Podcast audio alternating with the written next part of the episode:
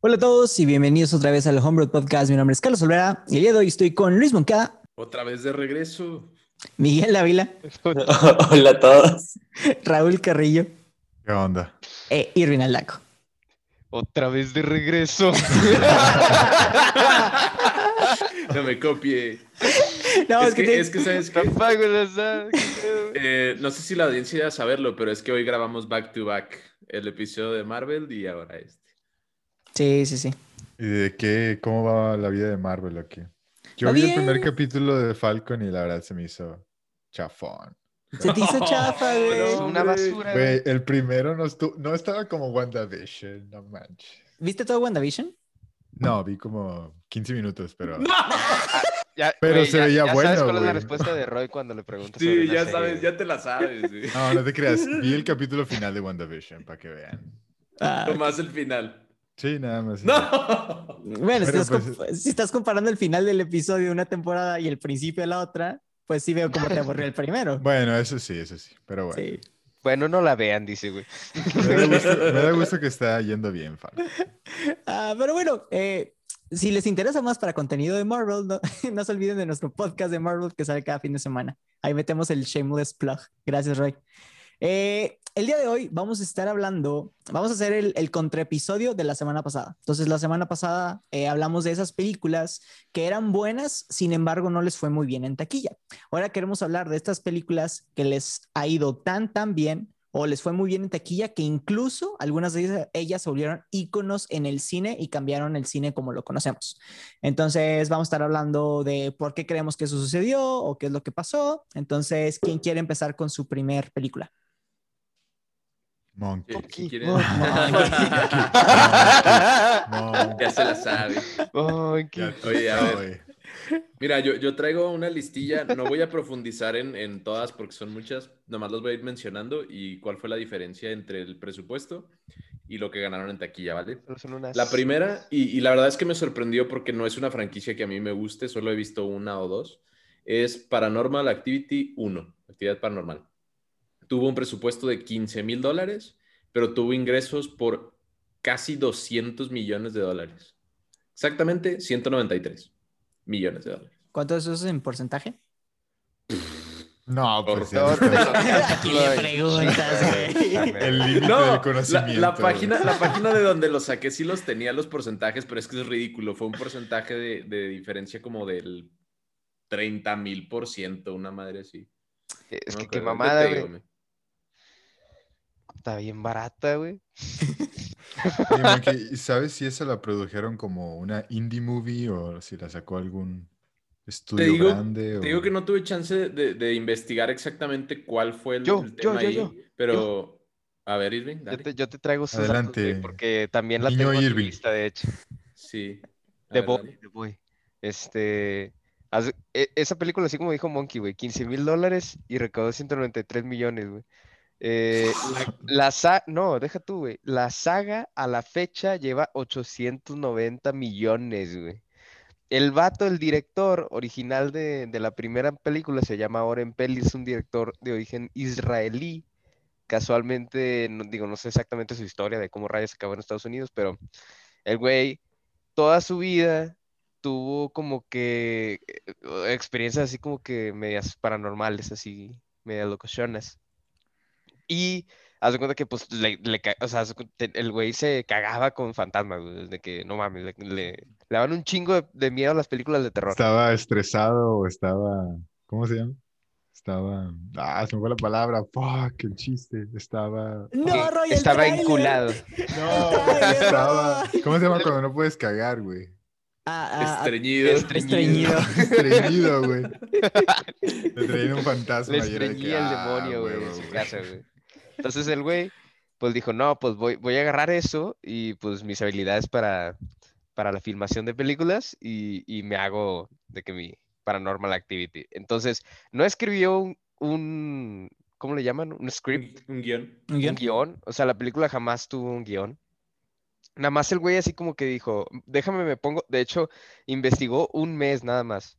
Un mes en cosas de fantasmas, de fenómenos paranormales y de monología, güey. Y ya con eso de que dijo, sobres, ya vamos a empezar a filmar. eh, hizo audiencia de que para los principales actores, cosa que también se van a dar cuenta en la película, los nombres de los protagonistas son los mismos que los nombres de los actores, güey. O sea, de que, nada, la mierda, no Te tenemos tiempo para pensar en eso, güey. Entonces, así, güey, directote.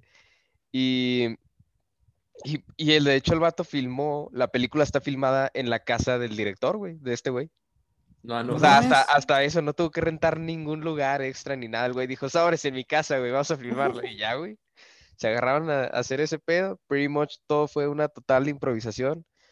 Me recuerda mucho a mí a la bruja, a la bruja de Blair, porque fue un como que más o menos por lo mismo, ¿no? Era muy low Sí. budget y alcanzó un chingo mil de lana al final.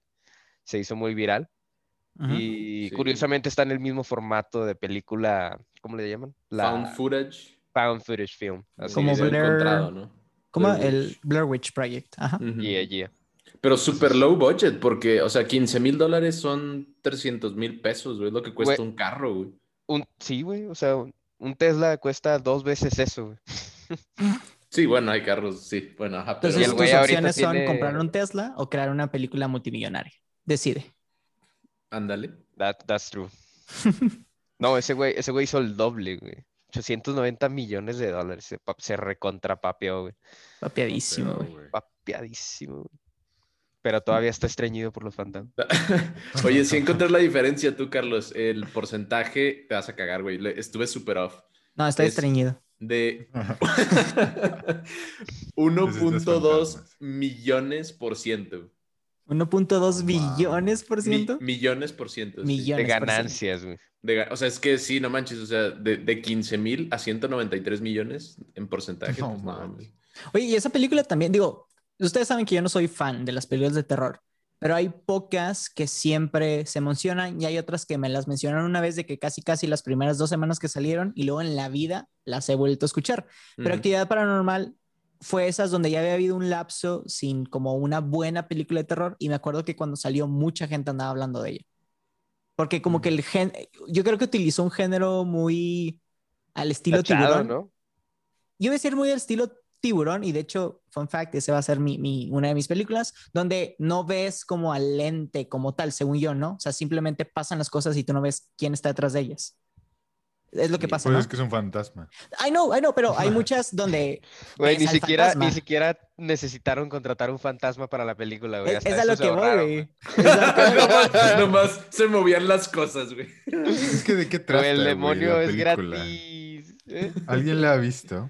Yo nada más vi la de la marca, güey. Paranormal Activity de Mark Twans o algo así. Tienes, tienen que verla, güey. Tienes que Son verla. un chorro, original, pero hay varias, güey. Hay como ¿Está siete. buena? Está ¿La buena. original? Yo guardo esa película aquí en el Cora, muy cerquita, güey. Ah, a todo porque- Irving, te iba a decir, la de Blair Witch también la tengo y es una diferencia de presupuesto con 60 mil dólares a los ingresos que fueron 248 millones. O sea, 60 en hacer y Tu 200 madre, en güey. lo que gana. 60 les costó hacerla, 248 fue lo que recaudaron en taquilla. No Pero fíjate que requirió, o sea, Millones. 60 mil 60 mil dólares sí suena como a Blair Witch Project por el hecho de que tienen que, o sea, la película fue rodada lejos, güey, este, con un equipo de cámaras en medio de la nada, en un pinche bosque, entonces pues yo creo que pues he perdido el, el ticket del camión, güey, o algo para los actores, güey, la verga. Pero Las cocas, güey. las cocas, este güey sí le valió queso, güey, dijo, dijo, no tengo lana, güey, quiero hacer un... Como la de la langosta, ¿no? La langosta. La Creo de. The La Lobster. Yorgos Lántimos. Ese mero. El maestro Irving, Yorgos no te escuchas, Lántimos. güey. ¿Por qué no te escuchas? El grandísimo Yorgos Lántimos. Ah, sí, sí. Yo pensé que Irving había terminado de hablar, güey. No, no, es que no se escucha, güey. Ah, yo por eso me metí. Bueno, en lo que Irving arregla su problema, eh, yo les puedo hablar de la mía, que digo que la voy a hilar mm, ahorita con la de actividad paranormal, que es la película de tiburón. Entonces, hay muchas películas dentro de esta época, de 1975 a 1991, que me gustan mucho y he visto que en varios lugares lo denominan la época de ángeles y demonios. No porque aparece la película Ángeles y Demonios de, de la serie de Código da Vinci. Ay, ahí fue una pérdida de, de ¿Verdad? timing, güey. Sí. ¿verdad? Pero más porque durante esa época salieron muchos demonios, como es el de Alien, como es el de Tiburón, como es el de Ay, Pero güey. ninguno de esos son demonios, güey. No, pero entiendo, o sea, entiendes como el, eran los... Ángeles y monstruos. Ándale, ándale. Sí, Ya pero re- sí, A ver, ya regresé, güey. ¿Me escucho? Sí, ya ya regresé. regresaste, güey. con madre, con madre. Este, entonces, ¿qué sucede? Esta película, como bien saben, la dirige Steven Spielberg, se estrena en 1975 y hace cuenta que cuando llegó planteó una nueva ola del cine, porque había pasado durante la primera década de los 70, estás hablando de 1970 a 1974, Hollywood copió mucho un estilo de cut europeo, de corte europeo, donde los personajes tenían como, eran de que súper complejos y tenían como esta moralidad ambigua, ¿no? Así de como no sé, típica película del Oscar, ¿no? Donde está muy centrada al drama. Y Spielberg llega con esta película de un tiburón que se devora gente. Entonces, como que rompes mucho y vuelve el cine a ser algo más de entretenimiento, no tanto como este arte de lo que hemos hablado. Entonces, eh, cuando ves Jaws, o no sé si ustedes la han visto, eh, está muy cine clásico de entretenimiento, donde es una montaña rusa, donde eh, te emocionas y luego tienes miedo y como que tus emociones están de que pasando por esta diversión y al final la ves y dices, ay, güey, qué buena película. Además de eso, recaudó alrededor de 25 millones de entradas en 38 días y en el box office fue de 472 millones de dólares. Se convirtió, o más bien gracias a la película de Joss, el término de película de verano, o como le dicen en el idioma inglés, Summer Blockbuster, se creó. Entonces realmente Joss así fue como la primer Summer Blockbuster de la historia. Y el, el otro tema que siento que es muy importante es que John Williams fue el compositor. Y ahora, Mm. si ahorita te digo, güey, ¿cuáles son los soundtracks de terror más icónicos en la historia del cine? A mí se me vinieron a la mente eh, eh, la canción del aro, El exorcista. El Exorcista, perdón, sí, perdón, es esa, la canción del Exorcista, gracias Mike. Eh, la de el eh, Psycho, de la regadera, de los violines. Sí, sí, sí, Ajá. sí, sí. La, de, la de Halloween, la canción de este Mike Myers. Ese no me acuerdo. Eh, ¿Cuál es muy- esa, güey? La de ti, ni, ni, ni, ni, ni, ni, ni, Ah, ni. sí. Ajá. Mike Myers no era. No, ese es el otro. Es Mike Myers. De hecho, hacen ese, ese chiste qué en, risa. en- ¿cómo se llama? Mike, Mike. En Baby Driver hacen ese chiste. Eh, pero bueno, y, y otra es la canción de Tiburón. la de turun, turun. Entonces, siento que en, y luego, para ese momento, en 1975, las otras del Exorcista de Halloween todavía no salían. Entonces, el cine solamente tenía la canción de Psycho como la canción de terror. Entonces viene John Williams y agrega como que una a esta playlist de que básicamente vacía, donde para la gente, imagínate en el cine, güey, donde los efectos especiales apenas están entrando, donde sabes que un tiburón está devorando gente y nomás empiezas a escuchar el, el piano con, con la, ni siquiera sé la, si es, creo que es do mayor, no sé, no voy a estar inventando. Entonces siento que también fue muy épico, güey. Y además, y, y ya lo hablamos creo que en una vez, que Joss casó que hasta la fecha gente tenga miedo del mar y de los tiburones. O sea, Sí. básicamente Joss volvió a los tiburones como Un el, enemigo. el enemigo del mar. Y ahora sí, ¿qué De pasa? hecho, De- güey. des- después de Jaws, ahora sí sale E.T., sale Guerra de las Galaxias, sale Alien, sale The Shining, sale como Indiana Jones, donde otra vez el cine, les digo, está tomando como estas historias de entretenimiento. Entonces, por eso siento que Jaws se volvió un ícono, ícono en el cine. Y John Williams acá. Oye, y en Jaws fue cuando se creó el Dolly Zoom, ¿no? Ah, sí, gracias, Mike. Ok, para la gente que no sabe qué es un dolly in, zoom out, eh, o dolly out, zoom in, ya ven que a veces hay efecto tipo parallax, se dice en, en, en inglés, donde ves que tu sujeto se queda quieto, pero el escenario se acerca o se aleja de él. Lo pueden ver en la película Joss, cuando ven al capitán que alguien está gritando en el agua. Lo pueden ver en The Shining, cuando este, se me olvidó, Danny, eh, el niño, eh, entra al pasillo de las gemelas. Y lo ven muchas veces en el cine. Ahora, ¿cómo se hace esta técnica? Lo que haces es que con la cámara sobre un dolly, así se le llama, que es esta como montura tipo un carrito, lo que tienes que hacer es acercarlo al actor mientras que el zoom lo alejas. Entonces creas este efecto tipo de parallax, no sé cuál es la versión, como Como que se abre la toma, pero en realidad te estás acercando. güey. Pero eso no era de más. Hitchcock, güey. no sé si es de Hitchcock. güey. No, según yo se creó en, ahí en, en Jaws. Mira, Ese- no sé si se creó, en- no sé si en existe. Vértigo. En Vértigo, tienes toda la razón. Sí, Raúl. porque Sí, es el efecto de vértigo, ¿no? Sí, Yo tienes por, toda por la eso me razón. acuerdo, güey. tienes toda la razón. Mm. Pero fíjate que Vértigo, no, sí, Vértigo Fuentes, perdón. Pero bueno, entonces, eh, por eso les digo que es muy así como padre esa película. Next one. Pero yo, y luego Joss también es como el papá de todas estas películas mafufas de. Como que mafufas. De Anaconda Sharknado. 40, güey. Anaconda Sharknado. O contra. sea, eres el- Kong contra. No, no sé y qué. hasta, y a lo mejor hasta King Kong contra Godzilla se lo debemos a Joss también, güey. Entonces, Es como cuando tu papá es de que mega millonario, güey, pero los niños salieron de que medio extraños, ¿sabes? Ah, cabrón. O sea, me refiero a que, ya- ya- no, ya sabes la típica historia de este papá de familia que empezó desde abajo y trabajó y se volvió millonario, pero como que no le pasa esos valores a sus hijos y sus hijos hacen como que cualquier cagada. Tipo Ah, nosotros los nobles. nobles. Nosotros los Le- nobles, ajá. La entendí de otra Fue- manera. fue Joss. Sha- Sha- Sharknado es el Javi noble, güey, de la trilogía de, de Joss. Bastante successful también, güey. Sharktopus versus Teracuda, güey. Esa, Esa, esa, esa, güey. Una obra de arte. Ay, pero sí. ¿Quién más? Oh, yo más quería decir, pues es- cuando estaba investigando y todo, casi todas son como de miedo o suspenso, o sea, como que es como que lo típico de que, ah, pues como todas son, empiezan como proyectos así como de que, ay, vamos a hacer una película de que low budget para asustar a la gente, porque es como que conocido en Hollywood que las películas de miedo son de low budget y es como que para ganar como que dinero, si quieres, ¿no? Ajá. ¿Ya lo habían dicho o no? No. No, de hecho, Ah. Buena observación, güey, porque sí, en la lista vienen un chingo de terror, güey. que Sí, en la mía igual. En la mía igual vienen un montón. Güey, hablemos de Birdemic, güey, y con is y con Pero- una Pero eso no fue un Güey, éxito, es un güey. gran éxito total. güey. gran éxito, güey. sí. Éxito en nuestros Güey. coras, güey. Oye, pero hay, hay cuatro tipos de riqueza, güey, no nada más financiera. Entonces, pues, Birdemic- Birdemic pero- está en- lo interesante de Birdemic, hablando de los budgets, es que el brother este, ¿cómo se llamaba? Nguyen. Nguyen. James Nguyen-. James, Nguyen. James, James Nguyen, Nguyen, Nguyen. también Ah. era israelí. Dijiste.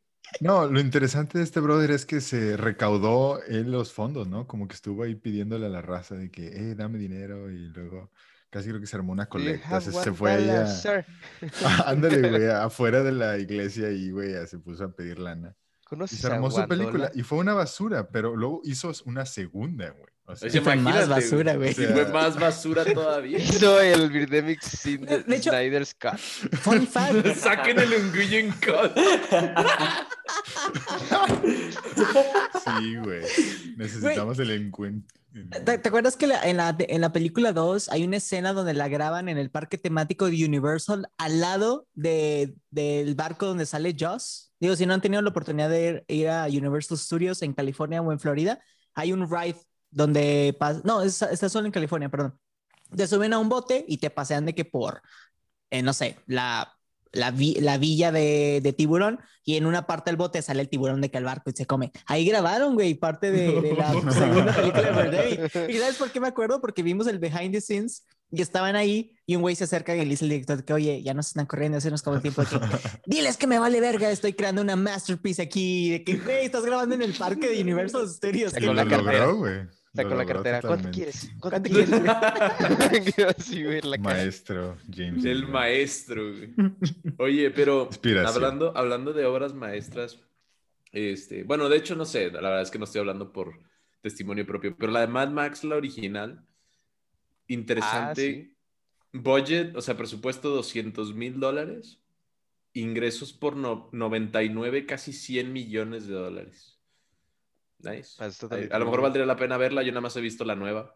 Bueno, si la ves te vas a dar cuenta que muchos de los trajes de los personajes están hechos con basura, entonces creo que sí, relativamente cierto eso de Literal, fue muy barata hacerla, güey. Era que sí, güey, agarra esa, sí, es más, güey, si se dan la vuelta de que, no sé, güey, así de que entre la carretera Saltillo-Monterrey, güey, y encuentras así rines tirados, güey. Ahí te armas, Película armas de tu Mad Max, cosplay de güey. Mad Max. Sí, güey, armas tu cosplay.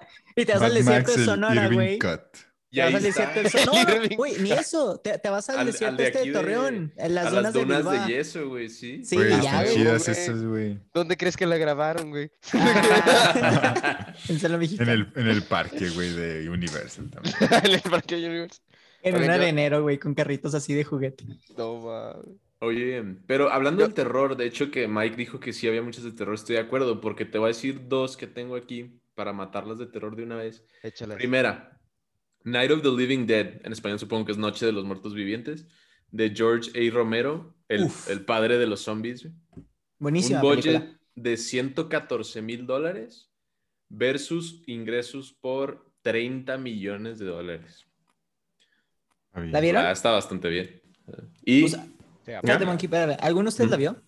la verdad es que no, pero ahora que lo pienso, la voy a ver. Uy, ok, le- les cuento de que súper rápido. Ah, Digo, yo, yo, yo la vi porque hubo una temporada donde Dani y yo dijimos, güey, tenemos que ver de que un- la película más épica de cada año a partir de... ¿De qué año Este- dijiste esta? Monkey. Este- eh, no, esta no sé, no sé en qué año salió. Bueno, la de Night of the los, Living Dead. en los 60 ¿no? Algo así. Pero es la antigua, es la de 1979, ¿no? Ujú. Ajá, la primera de George Romero. Bueno, X. Dani dijo, Esa aparte... no está en blanco y negro, sí. Sí, sí está. Sí, sí está. Pero Ah, sí, 79, no mames. O sea, ¿la hizo en blanco y negro a propósito o qué? No sé, güey, acuérdate que Pues ver, también costaba. Google, güey. No, güey, la televisión a color llegó después, ¿no? O... No, No, güey, sí estaba. Sí había 79 color. ya. 68. Ah, ok, Ah, ok, ok. Ok, 68. ok, sí, sí, Ah, sí. ok, ok. Total. Entonces, eh, está muy padre. Honestamente, puedes ver dónde salieron muchos de los tropes de zombies, pero lo más, más interesante es que el personaje principal es un negro, güey. Ah, No no es una- manches. Sí, es el personaje principal. Y Para la época. Para la época, y esto no es un spoiler, pero no es la primera persona que muere. ¿Sabes? no sucumbió ante el, Ah, ante Ajá. el trope. Entonces está súper interesante porque imagínate en el 68 tener un protagonista negro que no muera, o sea, que su función no es morir para los, para ser el, el mártir de los hombres blancos, está con madre. Honestamente, los efectos Todo y el todo está muy presupuesto de la, de la película fue eso, güey. Fue lograr eso. güey. Esa Un película milestone. Está hecha para que ahorita la veas en, no sé, cine en el parque, digo, cuando regrese de que la vida normal, ¿no? O sea, de, de- que lo veas así o en un parque cinema, güey. Porque te juro que te da esa vibe de, güey, no mames, qué padre hubiera sido ver esta película que antes. Cuando estrenó. Llevar a tu chica Ajá. en tu... que en un. Chevrolet. Ándale, ándale. Pero digo, te- hay muchas películas que ponen The Shining. The Shining no te da esa vibe, te da esa vibe de, ah, pues, ah, whatever, ¿no? O sea, está cool. Pero esta la ves y dices, güey, esta es de esas clásicas películas del cine que se necesita apreciar en un modelo no tradicional de la tele en mi casa o un cine Mm. butacas como tal. Como si estuvieras en la película de. eh, no, en el video musical de thriller, güey. Ándale, Michael Jackson. ándale. Y luego de repente te conviertes y todos empiezan a bailar. Eh, sí, sí. Ay, Nada ese, mal, nada ese video me encanta. Y la otra monkey, perdón. Me, me Ah, fui no. por la película. No está, no, está bien, porque también yo te digo, no sé mucho de estas películas, entonces que nos cuenten ustedes de estas está súper bien, porque hasta yo me entero. Este, la de Halloween eh, tuvo un budget de 325 mil dólares y, e ingresos en taquilla por 47 millones de dólares. Y obviamente, pues Halloween ya sabemos que se volvió un clásico del cine de terror. Güey, a mi entonces- Halloween me dejó bien traumado de chiquito, güey. Güey, yo, yo me acuerdo mucho de la pinche escena. Y ni siquiera era la 1, güey. Era como la, la 2 o la 3, no sé. ¿Ahorita cuál van, güey? ¿Cuál es? Eh, La reiniciaron. No, hombre. Ah, sí, hicieron cierto. Reiniciaron la saga, sí, cierto. O sea, haz Pero trajeron a la misma, a la actriz, la actriz personal. Sí, o sea, para- que era- per- para- el principal, perdón. Para efectos de ahorita existió la primera y esta es la segunda. Todas las demás no existieron. Es como Ya. Saw y Chucky también. Fueron como spin-offs o cosas así. Ándale, ándale. Ajá. Bueno, se me hace que yo vi una de un spin-off porque parecía una, parecía la principal, que era la protagonista, ¿no? De la 1. Jamie Lee Curtis. Ella, Ujú. ella. Y aparece una morría, como que la morría era también la protagonista. Y luego al final, el, me acuerdo, digo, no sé si lo van a ver, pero ah, ya, les voy a contar. El, en el final matan a este güey otra vez. Entonces, este, pero como que cuando lo matan, la morría, eh, como que se le mete el espíritu del Mike Myers, güey, a la morría, pero la morría no lo sabe. Y luego después, en el siguiente Halloween, eh, a la morría la visten como de payaso asesino, güey. Y luego se mete la morra así de que en el baño. Bueno, no, creo que era, era el señor o algo así porque escucha gritos y luego se mete en el baño y está matando de que a su mamá o algo así. Y Yo de que. Y sí, güey, me traumé. Te dejó tostado, güey. Me, pues. me dejó tostadísimo, güey. Todas las, histori- todas las películas de terror, güey, te traumaron. La neta, creo que no aprendiste de que ni la primera, ni la segunda, ni la tercera. La neta no, güey. La neta no. Pero bueno. Kudos porque ganó millones de dólares también. Taquilla. Yo, yo les traigo, yo les quería platicar del otro lado del espectro, este, porque también, bueno, estábamos, ya es que cuando estábamos viendo de qué íbamos a hablar hoy, entraste, bueno, el tema que nos diste principal, Carlos, era de películas eh, que, o sea, que, que fueron icónicas, o sea, que son icónicas, pero que también costaron un chingo, ¿no? O sea, con un big budget, No, no, que habían ganado. que habían ganado un chingo. Sí, sí, sí. Bueno, pues yo traigo ese espectro precisamente. Este, no tanto low budget, pero así como que un chingo mil de budget. Y de la película que les quiero hablar es de Avatar, Uf, de James La Cameron. de los... Yeah. Uh, uh, la de los changos azules. No los ángeles azules, los changos azules, güey. Esa película costó 237 millones de dólares en su tiempo, güey. Es un súper, súper, mega, big, big fucking budget. Ah, sí, a todo Eh, esto obviamente no estamos dando precios ajustados para inflación. Si lo ajustas Claro, es claro. mucho más. No, no, no, en su tiempo era de que te mamaste, o sea, se gastaron chingo mil de lana. Esto fue en el 2009, no mames que en el 2009, güey, Sí. estamos Sí. bien rucos a la verga. Bien, rucos. ¿Sabes? Fue en Obviamente, diciembre. Fue yo que la, yo la fui a ver al, Navidad, al ¿no? cine, me acuerdo, en una sala así como especial, porque la grabaron en unas cámaras y en una definición que La te viste en cagas. 4D, güey. Era, era- 4D ¿Viste no, cuando te sí. conectaste con el chango? Así de que, fue las primeras IMAX, ¿no? Sí, creo que sí. sí. Ajá. Ahí te Me va, acuerdo güey. que en su momento fue como, o sea, era tecnología de punta, de que bleeding edge tecnología del cine, güey, de que nunca antes visto y nunca nadie lo había hecho. Y Eh, de eh. Dolby Atmos y todo. Sí, sí, sí. Esa película tiene un chorro de, o sea, por algo está en el lugar donde está, güey. Porque James Cameron, para empezar, ese güey ha hecho maravillas en la historia de- del séptimo arte, pero él escribió el primer borrador, o sea, el primer guion de la película antes de que se estrenara Titanic, güey. No mames. No mames. O sea. Titanic se estrenó en 1997 y la película estaba planeada para rodarse en ese momento, güey. O sea, íbamos a No tener Avatar manches, güey. 1999, güey. Literal, literal, o sea, No, iba a salir en el acá del 99. nabo, güey. 15, o sea, güey, Todos pintados así, güey, con una brocha. güey. Bueno, precisamente por eso, o sea, ye- o sea, este güey se lanzó con un pinche guion de 80 páginas, güey, así del primer borrador, güey, de la visión que traía y del universo que quería crear. Pero se dio cuenta que para esa fecha no existía la tecnología para crear semejante película, güey. O sea, él no podía retratar la visión que él tenía de Avatar. Güey, como, Entonces- como el papá de Tony Stark, Sí, güey. güey, justo te iba a decir Sí, eso, güey. Estoy limitado. El papá de Tony Stark en Iron Man 2 que dice, estoy limitado por la tecnología de mi tiempo. Sí, A huevo, güey. Eso le pasó a este cabrón, literal. O sea, fue, dijo de que no. O sea, lo que yo estoy soñando y envisionando para poner en la pantalla grande, ni de pedo lo podemos hacer ahorita. güey. O sea, necesitamos pagar así de que. Y, el man le. O sea, fue patrocinador así de un chingo de proyectos y la raza de Dolby, güey, y de los de la tecnología 3D y 4D y la verga. Entonces. Le metieron un chingo de lana y hasta 15 años después fue cuando logró empezar a filmar Avatar finalmente, güey. O sea, ya ahora sí que dijo, no mames, tenemos todo para hacer que ahora sí ya la parte de efectos especiales y gastarnos un chingo de lana en eso y pues le dio para adelante, güey. Y, Pero- y- y ahorita es la película más taquillera. Ya volvió a quitarle el Literal. trono a Endgame. Entonces ahorita sigue siendo la película más taquillera de toda la historia humana. Es- eso estuvo No bien. mames. eso, es- eso estuvo bien troll, güey. Este cabrón es un troll. Está muy troleado. nacido, pero- no, no, no, pero no, también, no, no, no, no, espérate, déjame te digo qué pasó, porque mucha Bueno. gente malentendió el que la volviera a sacar. No fue que el güey se quedó de que salti y dijo que no mames, no me van a quitar mi trono. Es porque en China, para revivir la economía por todo lo del COVID, haz cuenta que sacaron durante una época movie blockbusters como para, ¿qué digo? La Que gente la ya se... gente fuera al Exacto, cine. entonces no, no solo sacaron Avatar, sacaron otras películas que son summer blockbusters, bueno, este no es summer, pero que fueron blockbusters para que la gente volviera y por eso logró como, Ah, repuntar. exacto, no, Ah, no- pero entonces en el COVID-29 van a volver a sacar Endgame, güey.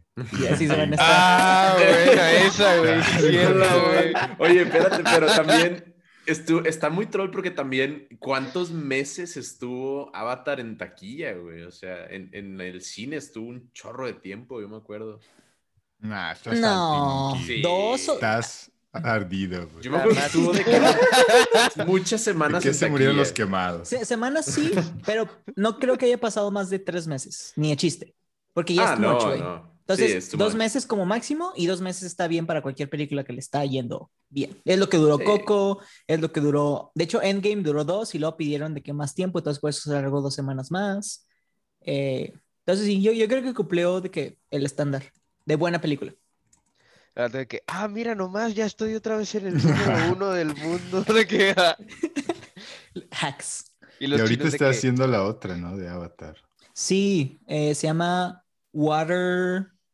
The Water Way Blue o algo así. Water. La forma del agua, algo así. No, no. Mira, chécate, chécate, no sé, bueno, esto ¿Va a salir una- Avatar 2? Sí, güey, es que desde que Disney lo compró, ¿tú crees que Disney no le va a exprimir hasta el último Ah, momento? La güey, bueno, ahorita entramos con Le otro va a de dejar mi la lista, güey. ubre Pero roja. también aquí, literal, aquí llegamos otra vez a, a esta parte de Disney como, Chécate. como vampiro, güey.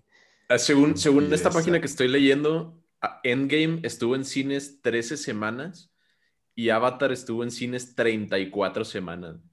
O sea, aquí sumando todo hasta el nuevo estreno y todo. Ajá, lo que te pregunto.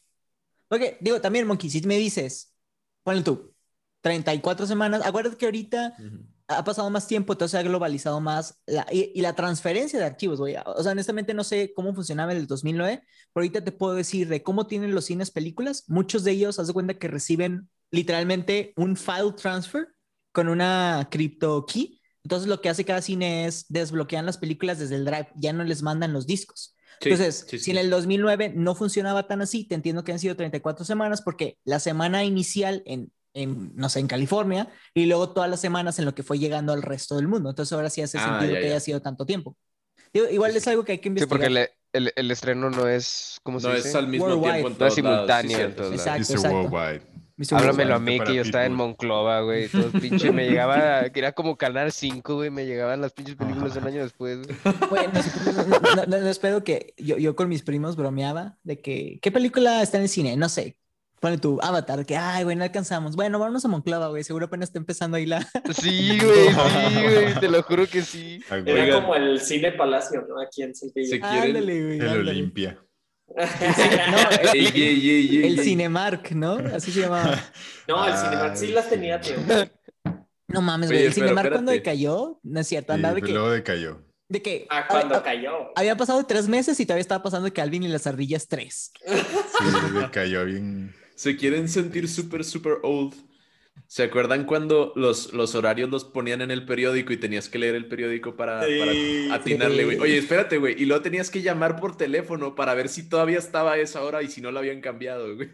Sí, Ay, no recuerdo haber marcado, No. pero sí, sí me acuerdo del periódico. Sí, Yo No, también. hombre. güey. sí. Me acuerdo que hacían de rapones en el cine ese de Saltillo, el, ¿cómo se llamaba? El Hoyts. El Hoyts. ¿No se acuerdan que los viernes hacían de rapones ahí? en la. Ah, el Hoyts. Muy bueno. o sea, Pero ya hacían de rapones cuando ya se había acabado el Hoyts. No, güey. Bueno, en su decadencia, Sí. obviamente. En su decadencia, en su decadencia. Qué épico. Eh, Ah, el, el fun Me hubiera gustado ver eso. Yo fui a ver Harry Potter 1 en el Hoyts cuando estrenó. Yo fui a ver Shrek. Mi- mi mamá me llevó. Hoyts. ¿Sabes? No, yo, yo, yo, yo viví el momento en Los Simpson, güey, con la película de Narnia. Ahora, fuimos a ver Narnia, la bruja, el león y el ropero. Ajá. Salimos de la película y es que antes salías de una y la gente hacía fila porque iba a entrar a la misma sala a ver la misma película, güey. Ajá. Ah, Íbamos caminando, güey, y estos, este grupo de amigos que iba delante de mi familia empieza a decir que, güey, no mames, que Aslan se muere, pero luego lo reviven. Güey, en medio de la fila que estaba a punto de ver, no, no mames, o sea, las maldiciones que empezaron a aventarle y mi papá de que nomás nos tapó los oídos. No, mames. Ay, qué épico. No escuches, mijo, no escuches. Como el meme, güey. Y yo, what the fuck is happening? No es mi hijo, después, pero güey. ya lo tapé. Dijo, no, no es mi hijo, llévenselo. Ah, Te empieza a decir maldiciones, güey, con los oídos tapados. ¿Cómo se te ocurre? pero sí. Eh, otra película que traigo también de, de la década de los 70 es la de Star Wars, la primera, Una Nueva Esperanza, que salió en 1977. No es sorpresa que Star Wars esté en esta lista de las películas más icónicas de todos los tiempos, porque básicamente abrió una de las fan bases más grandes de todo el mundo. Y yo siento que es de esas pocas palabras que hayas visto o no las películas, sabes más o menos de qué están hablando. Sabes que hay como unos brujos del espacio, sabes que tienen unas espadas que brillan y sabes que hay un mono que tiene una máscara así como negra. Entonces, Entonces, el duende verde que habla al revés. y el duende verde que habla el revés. Gracias, Mike. Entonces, sí, Star Wars obviamente cuando salió rompió mucho expectativas. Digo, obviamente le fue muy bien en la box office, juntó alrededor de 775.8 millones de dólares. Oh. Pero lo más impresionante fue toda la parte de efectos visuales. Digo, en ese momento el cine hace pues tres años, no, dos años antes salió Tiburón, que Tiburón básicamente era un tiburón de hule mecánico, que la razón por la que casi no aparece en la película es porque se veía tan falso que Spielberg dijo que, güey, no, o sea, tengo que usar de que las veces que aparece tan, tan como elegidas para que la gente no pierda como la magia del cine, ¿no? Y Star Wars como que revolucionó con desde pinturas a mano que usaron como escenas hasta modelos a escala eh, que usaron para grabar a los AT&T y las naves espaciales, ¿no? A la, estrella de fecha, la muerte, la Y- estrella de la muerte. Y güey. las marionetas, güey. Y las marionetas. A la fecha sigue siendo la película del espacio, la serie del espacio, y ha tenido tanto éxito que no solo Disney compró los derechos, sino que está creando todavía más contenido. O sea, Mandalorian salió hace eh, dos años y ya en cuatro semanas sale una nueva serie de Star Wars y en, va a salir la nueva serie de Obi-Wan y va a salir de da, hay parques temáticos, hay como todo un mundo, juegos y todo, ¿no? Entonces creo que Star Wars se volvió un ícono en la cultura pop y en el cine. Hay que exprimirlo, Sí, güey. Te güey. van a dejar, güey, ubre hasta bien que- roja, güey. bajita. Bueno, pues yo voy a, ustedes con su gringocentrismo, les voy a traer dos películas que no Ucranianas, güey. americanas. No, no son ucranianas tampoco. No, la primera es una película francesa que se llama Breathless, en, en francés, à bout de souffle, que la hizo, espera, déjame acuerdo, Godard, Jean-Luc Godard. Ahora, esta película es por ahí de los 50s o 60s. Pero, ¿por qué es importante? Porque, o sea, es así como la película más francesa que jamás hayas visto en tu vida. O sea, si tú dices una película francesa, güey, ¿en qué piensas? Yo, ay, güey, fíjate que, ¿sabes qué he visto ¿Qué- los películas Oui, franceses? oui, baguette. No, no, no, Sí, güey, cosas así, que ¿no? No, tienen demasiado diálogo. Güey, se perdieron de lo que cagué. De lo...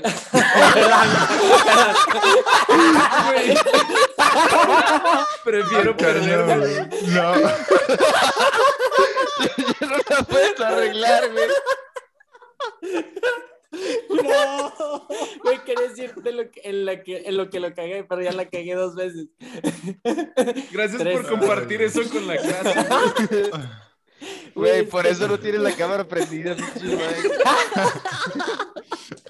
Es que Raúl dice qué es lo que piensan cuando es francés y yo, panini.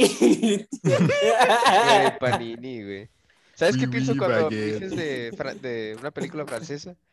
Me acuerdo de cuando llegó Mike con nosotros a Karlsruhe, güey, en Alemania. Y, y lo primero que hizo fue sacar un baguette así de la espalda, güey, así, como si fuera una espada, güey, así. Bueno, güey, bueno. Espérate, espérate, te Independientemente quiero si responder la a tu pregunta. cagaste o no. Ok, sí. No, pero. Ah, bueno, sí, perdón, Ah. Luis. No, bueno, ajá, cuando pienso en una película francesa, bueno, dos cosas. Número uno, el cine francés es bien pesado, güey. La única que me ha gustado una película francesa, creo, ya ni me acuerdo cuál es, güey. La de Ross está bien rara, pero en fin. O dos, güey, pienso en la de Arturo y los Minimoys. Es la película francesa de mayor presupuesto en toda la historia de Francia, güey. ¿Cuándo costó? Y sí, es en inglés, pero en realidad es una producción francesa. Costó 60, no, eh, bueno, 60 millones de euros o 85 millones de dólares americanos. Y de hecho, recuperó solo 107 ¿De qué, de qué año fue, Mogi? Super flop. del 2006. Ah, ok. 2006. Damn. Yo, si escucho película francesa, es a huevo algo de romance o amor. Este, y caminatas largas sobre una pinche calle. Sí, sí, Sí, sí, güey. sí, sí, Caminatas sí. largas sobre una calle, güey. Exactamente, tú lo acabas de decir. Bueno, les cuento rápidamente. después de la Segunda Guerra Mundial, pues ya empezaron a hacer películas en Francia, pero pues como que todo el mundo estaba ya muy aburrido, ¿no? Les, creo que les decían cinema de papá, como que, eh, pues lo que vas a ver el domingo está de huevo. Total, estos vatos, Godard, Truffaut y eh, André Bazin y toda la raza, eran críticos de cine. Eh, creo que el jornal se llamaba el Carrière du Cinéma, no sé, la traducción es, no sé, los notebooks del El, cine, el los libro de cuadernos, cine, de cine. Ajá. Tenía la revista en ese entonces. Total, estaban ya bien cagados y dijeron, pues vamos a hacer nuestras propias películas francesas, pero con doble baguette, güey. Y, y bailarinas de Y can doble can, con- güey. Con juegos de azar y mujerzuelas, güey. Vamos a darle lo más francés que han visto en su vida, güey. Va a ser extremadamente francés. Y hicieron caminatas todavía más largas, güey. Y baguettes más largas. Oh, no. Pero, eh, no, bueno, ya fuera de broma, lo importante de Breathless y todo lo que hicieron Truffaut y Godard y toda esa raza, hicieron la famosa Nouvelle Vague o la New Wave Mm. Francesa. Y en cuestiones de cámara, diálogos, eh, dirección artística, básicamente reinventaron el cine de aquel tiempo. Y Breathless, pues, se convirtió y hasta el día de hoy, pues, en una de las películas más eh, famosas e icónicas del cine mundial, pero del cine francés sobre todo. Yo creo que la BBC, and Sound, Rolling Stones, o el equivalente de Rolling Stones en películas, pues siempre la categoriza como, no sé, top 10 o top 20 de las mejores películas del mundo, o al menos de las mejores películas eh, de foreign. Entonces, no sé cuánto tuvo de budget, mm, me imagino que a lo largo de los años ha hecho mucho dinero, pero más que el budget fue ¿Estuvo eh, nominada a algo, Roy? impacto. ¿Sabes? Mm, La verdad no sé, pero otro dato curioso es que ahí Godard inventó, o sí, inventó y popularizó lo que le llaman el jump cut. ¿Ya sé qué película hablas? Tiene una escena en un carro. Sí, tiene una escena en un carro y tiene caminatas y No, pero espérate, o sea, bueno, muere. eh, perdón, sonó muy estúpido. Tiene Creo- una escena en no, pero, tiene pero- Sí, es como güey. tiene no. gente, güey. La- la espérame, gente habla, espérame, espérame, te- tengo que explicar, güey. En mi clase de cine, bueno, no se llama cine, en la clase de, ay, nadie me acuerdo cómo se llama. En una de las clases de cine, güey, cuando nos estaban enseñando los tipos de corte que habían, pusieron la escena de una película francesa donde los dos personajes están hablando en el carro y cada vez que uno habla, pasas a una toma de que de ellos, ¿sabes? O sea, hablo yo y la toma está en mí, y luego habla Roy y la toma está en él, que es algo, y está como que muy, otra vez, el término de jump cut son esos cortes rápidos que ves en el cine. Hay muchos tipos de cortes, este es el que te como que rompe luego, el pum, ¿saben? Y, es el más común, TVH, es el más sencillo de hacer, es el que tú puedes hacer de que, no sé, en tus proyectos que hacías en español con, con Betina o lo que quieras. Este, entonces sí, hay una escena en el carro de estos dos personajes principales y te digo, es la escena como la escena para que te expliquen cómo funciona el jump cut. Y ahí te va, lo interesante de aquel entonces es que tenían las tiritas de, de película. Y como que se les acabó el presupuesto, entonces este cabrón pues literal nomás la cortó y luego la volvió a pegar. Y pues dijo, pues ¿qué hace? Nos acabó el presupuesto, güey. O sea, nació el jump cut, porque pues les valía pito en ese entonces. Entonces, pues ahí, eh, esa está mi película. Tengo otra del cine de Bollywood, ahorita se las voy a comentar. Uh. Cool. Mike, Yo eh, también son dos películas de, pues sí, son de miedo, literalmente. La de Saw, Ujú. la primera en 2003, que tuvo un budget de 1.200.000 y tuvo un worldwide gross de 103 millones. Y realmente fue, pues, si se fijan en la película, no sé si ya la vieron, y es como que dos lugares, una de esas es una pinche habitación donde es como un baño, este, y literalmente son dos, tres eh, personas, y todo se centra en, lo que sucede y en el pinche baño y los juegos que le hace el Jigsaw. Y lo que llamó la atención no fue diferente, es pues como que tener ese tipo de villanos. Y bueno, más que nada porque el cine estaba como que en ese entonces yéndose mucho de que la leyenda de fulano de tal o cosas así de jump scares, etcétera, que era lo que vendía en ese entonces. Y con Saw llega de nuevo como este, el, el gore a ponerse como, Al Gore. no sé, no sé, a, a la moda, digamos. Ajá. Eh, y también es tipo de villano así como que malo, pero de que su... o sea, sí es malo, malo, malo. pero a la vez es como que, pues entiendes de que el por qué lo, lo hizo. O sea, es como que tiene un villano con motivo, no es como un villano de que a lo pendejo, de que sí voy a matar a gente. Como, Como lo Thanos. típico. Ey, ey, ey, ey. Nah. Ey. Güey, la marioneta contra Thanos, güey. así. Sí, So versus Saw Thanos, contra Thanos, The Snyder güey. Cut. Dirigida por eh, James Nguyen. Nguyen. En y la verdad, o sea, le tan, fue, tan bueno les fue que hasta la fecha siguen saliendo películas de, de Saw, a diferencia de, por ejemplo, Paranormal Activity, que pues ya cada vez, o sea, de, de cuando salió fue como un boom y sacaron casi como que Paranormal Activity hasta número 8, casi casi, en menos de 10 años, una cosa así. Y ahorita, 2021, ya va a salir una nueva película también de esta saga. Se volvió también como, gente se volvió fan de la, toda la franquicia de Saw. Sí, fue, generó todo un boom. Fue las primeras películas de terror con gore, ¿verdad? No, ya existían películas con gore. El punto era, por ejemplo, eh, no sé si ah, has escuchado, ¿cómo se llama esta película? Red Dead Redemption. Red- No, Red Dead No, Redemption es un videojuego. juego. No, no, pero sí es cierto. El FIFA, güey. Se llama Evil, Evil Dead o Evil Red Dead, algo así Sí, se llama Evil la película. Sí, ese sí. Pero Esas empezaron con todo lo del gore. También, por ejemplo, otra película de gore famosa es la de The Host. Eh, No la de los Ah, no. The Thing, The Thing, No. la cosa. Ah, ajá. ajá. Pero yo lo que iba a decir es que en ese entonces, aunque sí era de gore, los, como los efectos no estaban tan gráficos, Crudos. tan crudos. Yo creo que lo hizo más, lo hizo más, eh, ¿Popular? Lo hizo más Más mainstream, real. sí, pero también lo hizo más, más este, shock. Visceral, ¿no? Más sí. choqueante. Sí, Y luego empezaron a salir muchas como la de Hostal o exactamente. como Se esas puso de moda como así. ese nuevo género. Como, no es sé el gore decirlo. slasher. Sí, Ándale. ándale. Eso. Y la otra que quería decir es la de Get Out 2017. Mm, sí, sí. Uf.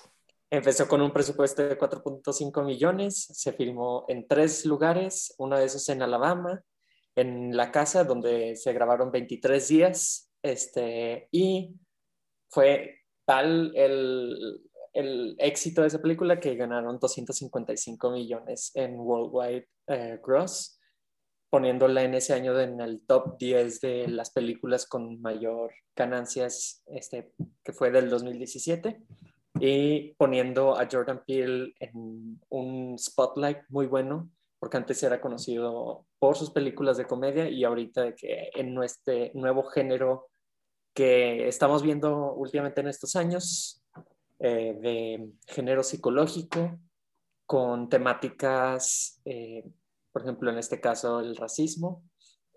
Y sí, este, fue como la gente lo ama, ama esa película, realmente se ha vuelto, yo también, o sea, tomo esto de como las películas con low budget que la rompieron en taquilla, pero que también se hicieron icónicas, como el, te- el tema que nos puso Carlos al inicio, porque Get Out va a estar en boca de todos este, de aquí hasta, hasta la eternidad. creo. O sea, li- literalmente marcó, Nah, sí. marcó sí, historia.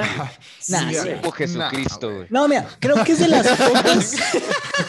creo que es de las pocas películas de terror que han sido nominadas a mejor película en los Oscars. Sí, pero de Tuvo la tres nominaciones. güey, Está muy exagerado, esa veía se ver así. La eternidad la- la parece eternidad- mucho, güey, mucho faltan tiempo, de que. Faltan 20, 30 años, güey, para que nos extingamos. Sí, creo Para que, sí, creo que en 30 años O sea, estamos por el hablando tiempo que de nos queda. Exacto, por Güey, el tiempo que nos Los queda. o sea, marcianos que van a encontrar nuestros fósiles van a encontrar esa película y van a decir, no mames, qué chingona película. Güey, güey". fo- güey, imagínate que pasa al revés, güey. "Nah, No vale pito, güey. Imagínate que, Imagínate que para los aliens, güey, las películas como Birdemic es de que la mejor película de todos los tiempos. Sí, y cosas como Citizen. Kane es de que una basura, ¿sabes? Sí, güey. De que "Uh. I like this shit, I like this, I like this, y ya. se. Se, se emocionan con E.T. No, a lo mejor es porn. A lo mejor para eso es como pornography. No se sabe. No, Al- mm, estaría raro, ¿no? De que, que a un alguien le guste el porn de otra especie. Es como si a ti te gustara el porn de Ay, güey. los leones. ¿No has Mira, güey, si, si hay gente furra, güey. Ay, a ver, ¿hay o habemos? A ver, a ver. Oh, tómala, barbón. No, no, voy a significar eso con una respuesta. Son, son acusaciones. Con Bueno. fundamentos, con fundamentos. Tengo los ¿Tienes, tienes los receipts. Los hombre. receipts. Eh, Pero sí. La- última- la última película que yo tengo es Blancanieves, que se estrenó en 1937 y pues se volvió el, bueno, no se volvió, es el primer largometraje de Disney animado. Entonces, previamente, lo único que habían hecho, creo que es la mini, el mini cortometraje de, de este Steam Willie, que en su momento era como Mickey Mouse sin todavía llevar el nombre Mickey Mouse, que lo conocemos que va en este barco de vapor, ¿no? Ese, ese, ese, ese. Ese es buenísimo. ¿Pero ya lo viste completo? No lo he visto completo. Vi, vi el remaster, Eso fue lo único que vi en mi semana gratis de Disney Plus. Bien sad. Está con Eh, madre. Güey, sí. la neta, aparecen cosas ahí que dices, oh, güey, esto estaría canceladísimo, güey, si lo hubieran, si lo hubieran estrenado ahorita, güey. Aparece el mensaje de que esta película es una obra de su tiempo, por lo tanto los personajes de así reflejan actitudes que antes ta ta ta ta. No me acuerdo, güey. no Sí, acuerdo. según yo, sí, según yo sí. Es que así aparece en la de Dumbo, la original de Dumbo tiene ese como disclaimer donde te dice que disfrutes la película, o sea, más bien que cuando veas esto entiendas que la película salió en un tiempo con contextos diferentes. Entonces, para que no, no canceles a Disney, güey, de que algo que sucedió hace 70 años. Pero bueno, la película de Blancanieves básicamente inició todo el género de película animada de princesas. Eh, básicamente Frozen existe porque Blancanieves... ¿Cómo es el, el tema de Blancanieves caminó Cam- para que caminó Frozen para pudiera... que Frozen pudiera correr. Ajá. Y algo muy interesante es que lo que Disney estaba viendo en su momento es que querían una película que fuera para todo público, pero también no querían que fuera una película tipo aburrida, en el sentido donde, ok, sí es para todo público, pero por el mismo los adultos no la pueden disfrutar. Entonces, ¿qué es lo que crearon? Crearon como estas escenas de tipo clímax o interesantes o, o- o de, ¿cómo se dice cuando tú ¡ah! tienes un momento? No, no como suspenso, Mike, sino como... ¿Tensión? Ándale, tensión, tensión. Entonces, ¿qué tenemos? La primera Lolo escena es donde Blancanieves le dicen que o sea, el, el, el cazador está a punto de matarla, güey. Primer acto de tensión para niños y adultos. Después, no, decide no matarla, pero le dice que tiene que huir porque la reina la va a matar. Entonces vemos a Blancanieves corriendo por el bosque, güey, y si no se acuerdan cómo se sintieron de niños, esa escena estaba medio creepy, ¿no? Porque ves a puras figuras y monstruos así, ¿no? Después tienes la transformación de la bruja, perdón, de la reina a la bruja esta con la manzana, que para mucha gente esa escena también es de mucho miedo, o sea, la recuerdan como que en ese momento les dio así como que, uh, entonces creas otro momento de tensión, otra vez que para niños y adultos puede ser interesante. Y Disney también aprendió que la fórmula para tener un final feliz es tener un conflicto eh, que, que, que sea como, ya dije muchas veces interesante, pero lo voy a repetir, un conflicto interesante para que tu final tenga un, ah, ok, ya Tengas pues. interés en el final. Sí, güey. Después se me Ah, acaban las Qué palabras en español. interesante. Qué interesante comentario. Pero sí, por eso está muy, muy interesante. interesante analizarlo. No mames. Ah, bueno, si quieren, yo de Disney traía otras dos güey, en mi lista. Este, igual, fueron super big budget, big iconic movies. Bueno, más que esas en específico son sus sagas, porque la primera es la de Piratas del Caribe, güey. Piratas del Caribe, pero eh, si ustedes se van a la lista de las películas más caras en la historia del- de, la humanidad, güey, es la número uno, güey. La de, pero la de En Aguas Misteriosas, güey. Piratas del. Caribe 4 es la película más cara en la historia de la más humanidad, güey. pata, güey, es la más pata de toda la saga, güey. No, Sí, güey. espérate. güey. Pues A mí que- sí me gustó. Mira, no pero es no es la no- mejor. No, no es la Sí, mejor. es la más definitivamente. La pata, mejor es la güey. 3. La mejor es la Rotten 3. La mejor es la miente, uno, güey. güey. La 2 está No, bien güey, pata, güey. La La, uno la es 1 la no está mejor que la mejor. 3, güey. La te 1 no está mejor que la chamaquearon, güey. 3. No, la 1 es la mejor. Estás equivocado. Bueno. Pero bueno, Güey, güey, la Vamos a estar de acuerdo en que La, estás la mal. 1 y la 3 se dan un tiro, pero la 1 está muy buena, güey, la neta, está muy La chida. 1 está muy buena. La 1 está bien. La 2 no. La 1 está bien, pero la 4, güey, La 4 es la más pata, güey. está fea la 4. güey. Bueno, podrán haberse gastado lo que quisieron, güey, 339 millones de dólares, güey, pero ganaron, o sea, en su box, box office 1.046, o sea, un billón de dólares, güey, de ganancias, eh, así generales, güey. La cuarta película de la saga de Piratas del Caribe, güey, la raza obviamente se sorprendió porque dijeron, ¿qué carajos? O sea, nosotros ya veíamos esta saga terminada en la película anterior, o sea, una trilogía, cerró así con broche de oro, you know. Pues la película se llama En el fin del mundo. Literal, o sea, es el fin. Piratas del. Caribe, el fin, güey. a la- Entonces, pues ya fue así como que eh, Disney de que, miren, aquí traigo la cuarta y la ver. Entonces, pues otra vez, güey, las mismas tácticas de Disney de exprímele toda la, la V así hasta que ya no salga, güey. Todo lo que se pueda, güey.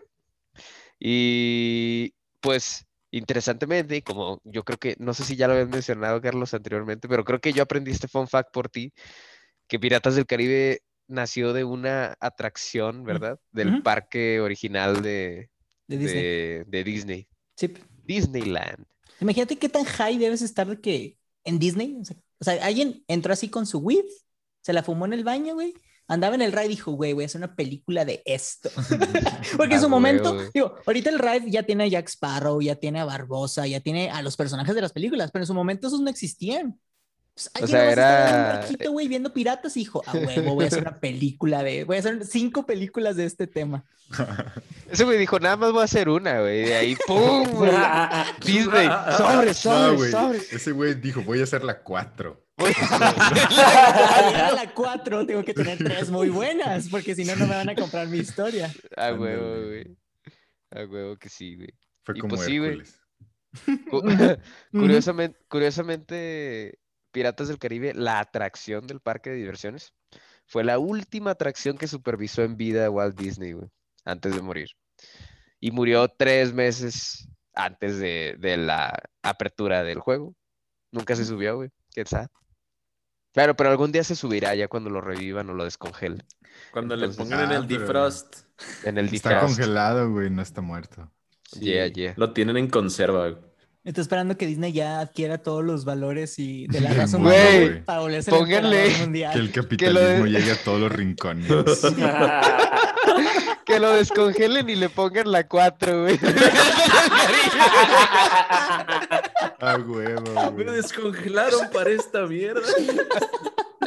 Se vuelve a Mejor que congelar me solo. quemen a la próxima.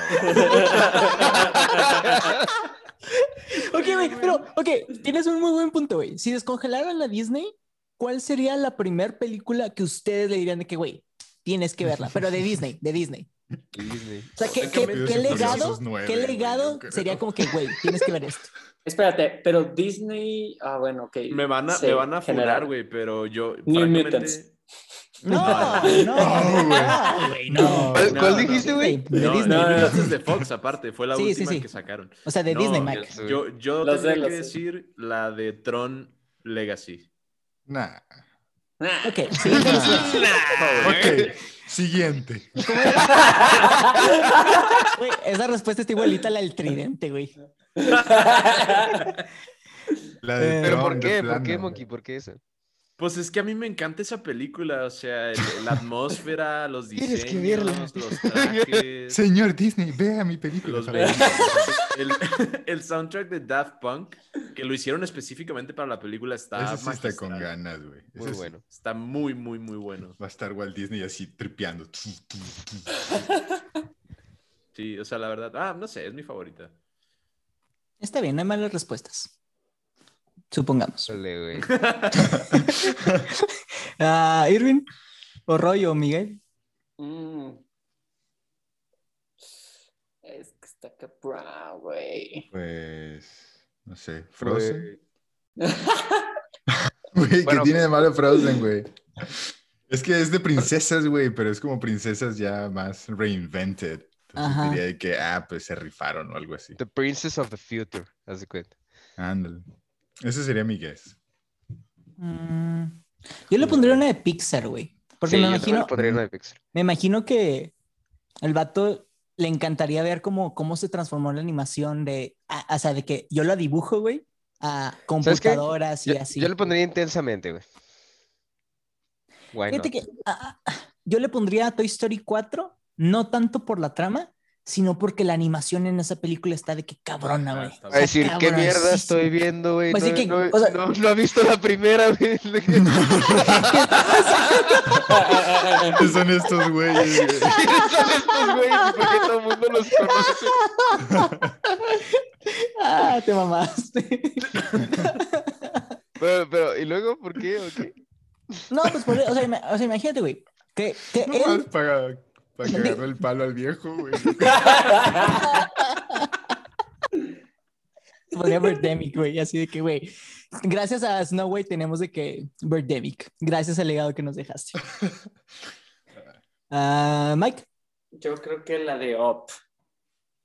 Ah, sí, esa siento que le gustaría mucho, güey. Al viejito Walter. Muy bien. ¿Qué, mercado, ¿Qué güey. carajos es esto, güey? Cuando la termine de ver. Bueno, nos desviamos un poquito, pero estuvo padre. Eh, Roy, Sí, quiero que me cuentes, güey, de la película de Bollywood.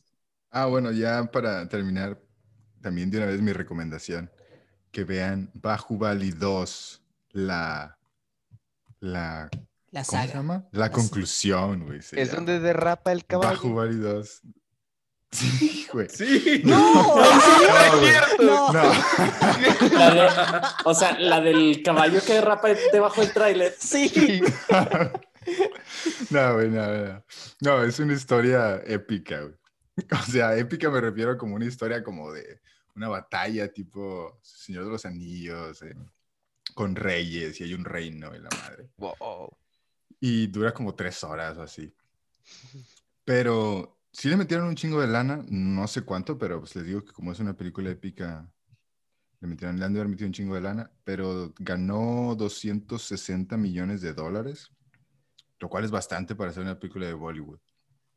Sí, está muy Y bien. les recomendaría que vieran la primera, porque Bahubali es la 2, o sea, la segunda más taquillera de todo Bollywood, pero la primera no la he visto, entonces, no sé.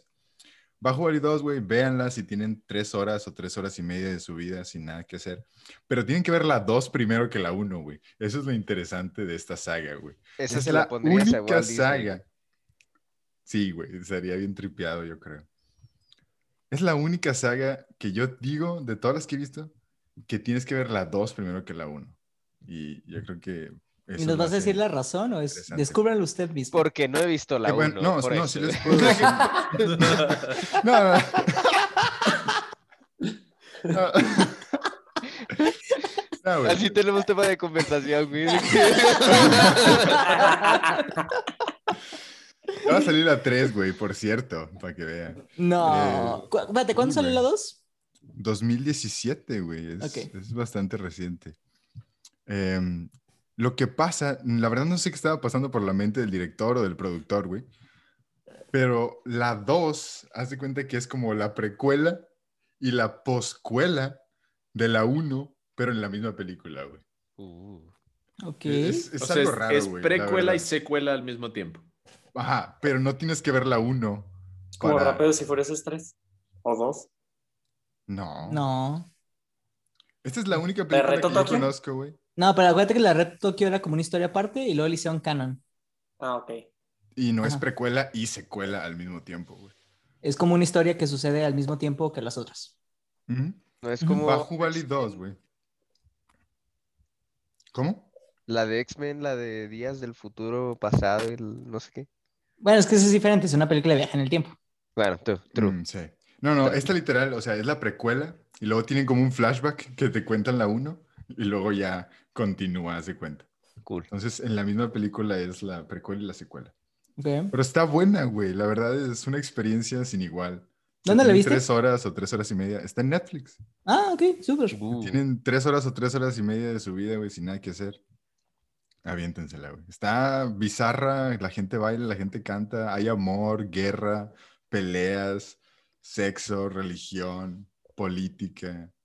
Caballos Elef- elefantes, que derrapan. Y, y no hay caballos que derrapan, güey, pero no sé si han visto esa escena donde se suben a una palmera y luego se avientan. Ah, sí, creo que ya sé cuál es. Ya, ya tenía rato pensando. Sí, he visto escenas, güey. Sí, está güey. bien troll. O sea, esa está troll, está, no, pero lo raro es que está troll, güey, pero también está como profunda, güey, y seria. O sea, entonces es una amalgama, güey, de ahí de cosas raras que yo nunca había visto. La de la mosca asesina, o la mosca que. Un güey que reencarna en una mosca y mata gente.